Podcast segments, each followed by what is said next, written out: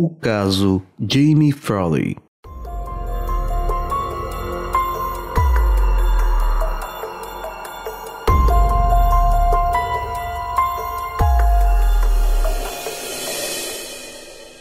Jamie Frawley vivia em Gastonia, na Carolina do Norte, e tinha 22 anos na época dos fatos.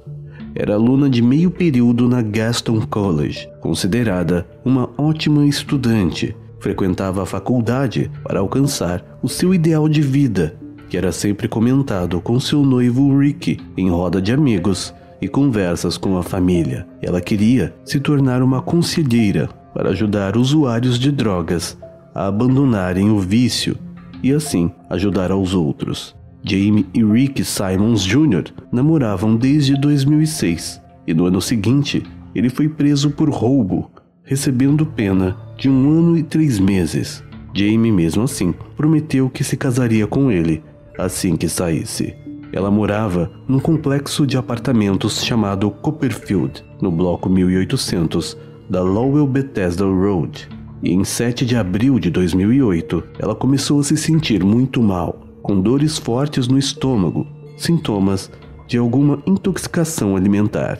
Mal-estar esse que a forçou a ir até o hospital por duas vezes naquele dia. Como ela não dirigia, ela contava com a ajuda de amigos para que levassem e a buscassem no hospital. A primeira ida foi pela manhã. Foi possível com a carona de um amigo. Como ao fim do dia ela ainda não se sentia bem, solicitou que o pai do seu noivo a desse uma carona. Neste momento, algumas informações começam a ficar um pouco confusas. Algumas fontes afirmam que o Sr. Simons, sogro de Jamie, a trouxe para casa depois do atendimento médico. Outras fontes afirmam que quem a trouxe foi, na verdade, um outro amigo. De qualquer forma, depois deste segundo atendimento, no começo da madrugada, Jamie começou a se sentir muito mal novamente, com dores ainda mais fortes no estômago e sentindo muitas náuseas. Por volta da meia-noite, ela ligou para sua mãe,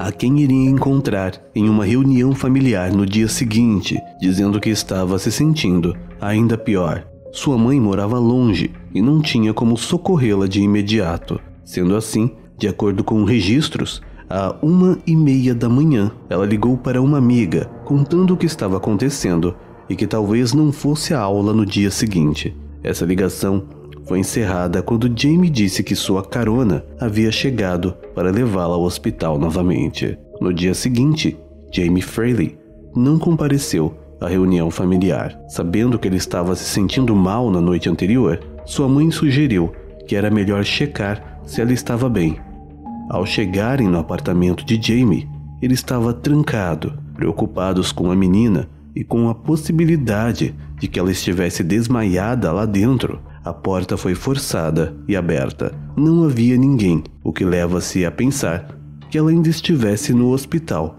Porém, o que pareceu estranho foi o fato de que Jamie deixou sua bolsa, carteira, chaves e documentos em casa. Mesmo assim, a família foi até o hospital onde ela disse que estaria, mas não houve nenhum registro de um terceiro atendimento médico. Aquela madrugada, Jamie não esteve lá. Em algum momento, entre o caminho de casa e o hospital, Jamie Fraley desapareceu. A família passou o dia procurando por ela. Buscas foram feitas em todos os locais que ela poderia estar, e muitos amigos foram consultados, até que a polícia foi acionada e três investigadores trabalharam em tempo integral nas buscas, além de outros policiais e até mesmo o FBI. Dois dias depois de seu desaparecimento, um funcionário da concessionária de uma rodovia encontrou seu telefone celular no cruzamento da New Rope Road com a Hudson Boulevard, a 5 quilômetros de sua casa.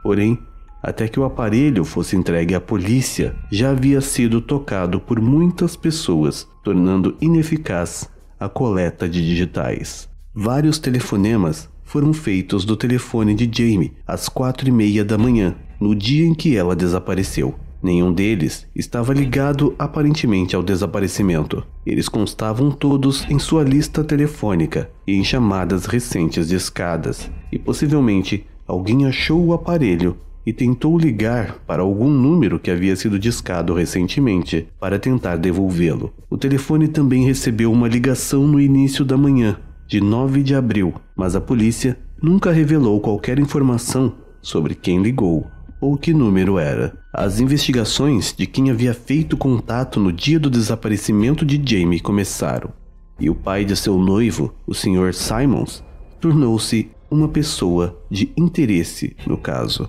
Ele fazia pequenos reparos naquele complexo de apartamentos. Morava a dois apartamentos de distância de Jamie e foi uma das últimas pessoas a vê-la. Para aumentar a suspeita, ele tem antecedentes criminais por fraude, posse de drogas e cumpriu pena na prisão na década de 1980 por homicídio culposo pela morte e estrangulamento de uma ex-namorada. Simons ainda se recusou a fazer um teste em um detector de mentiras. Porém, sem poder acusá-lo de fato, a polícia continuou investigando e em 7 de junho de 2008, outra ex-namorada de Simons o encontrou morto no porta-malas de seu carro. A mulher tinha uma ordem de restrição contra ele depois que seu carro foi arrombado e sua bolsa e chaves foram roubadas. Quando ela encontrou o corpo de Simons, as chaves estavam no bolso dele e sua bolsa também estava junto ao corpo. Autoridades acreditam que ele se escondeu dentro do porta-malas para alguma emboscada à ex-namorada. Ficou preso lá e acabou morrendo. Foi somente após a sua morte que a polícia disse suspeitar que ele estava envolvido no desaparecimento de Jamie Frawley. No entanto, não há provas de que ele tenha algum envolvimento. Um assassino condenado chamado Jerry Douglas confessou o assassinato de Jamie Frawley em 2015.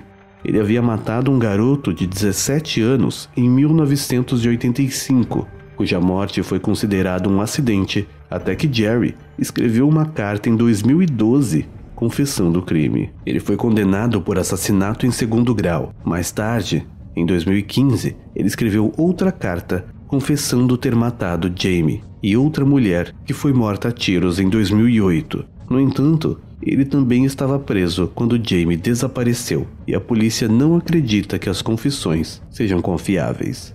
Investigadores não acham que Jamie tenha saído sozinha na noite que desapareceu, já que ela não tinha carteira de motorista e nenhum tipo de transporte próprio. Além do mais, ela havia dito ao final daquele telefonema que a sua carona havia chegado. Pouca evidência existe sobre esse caso e o desaparecimento de Jamie Frawley permanece sem solução.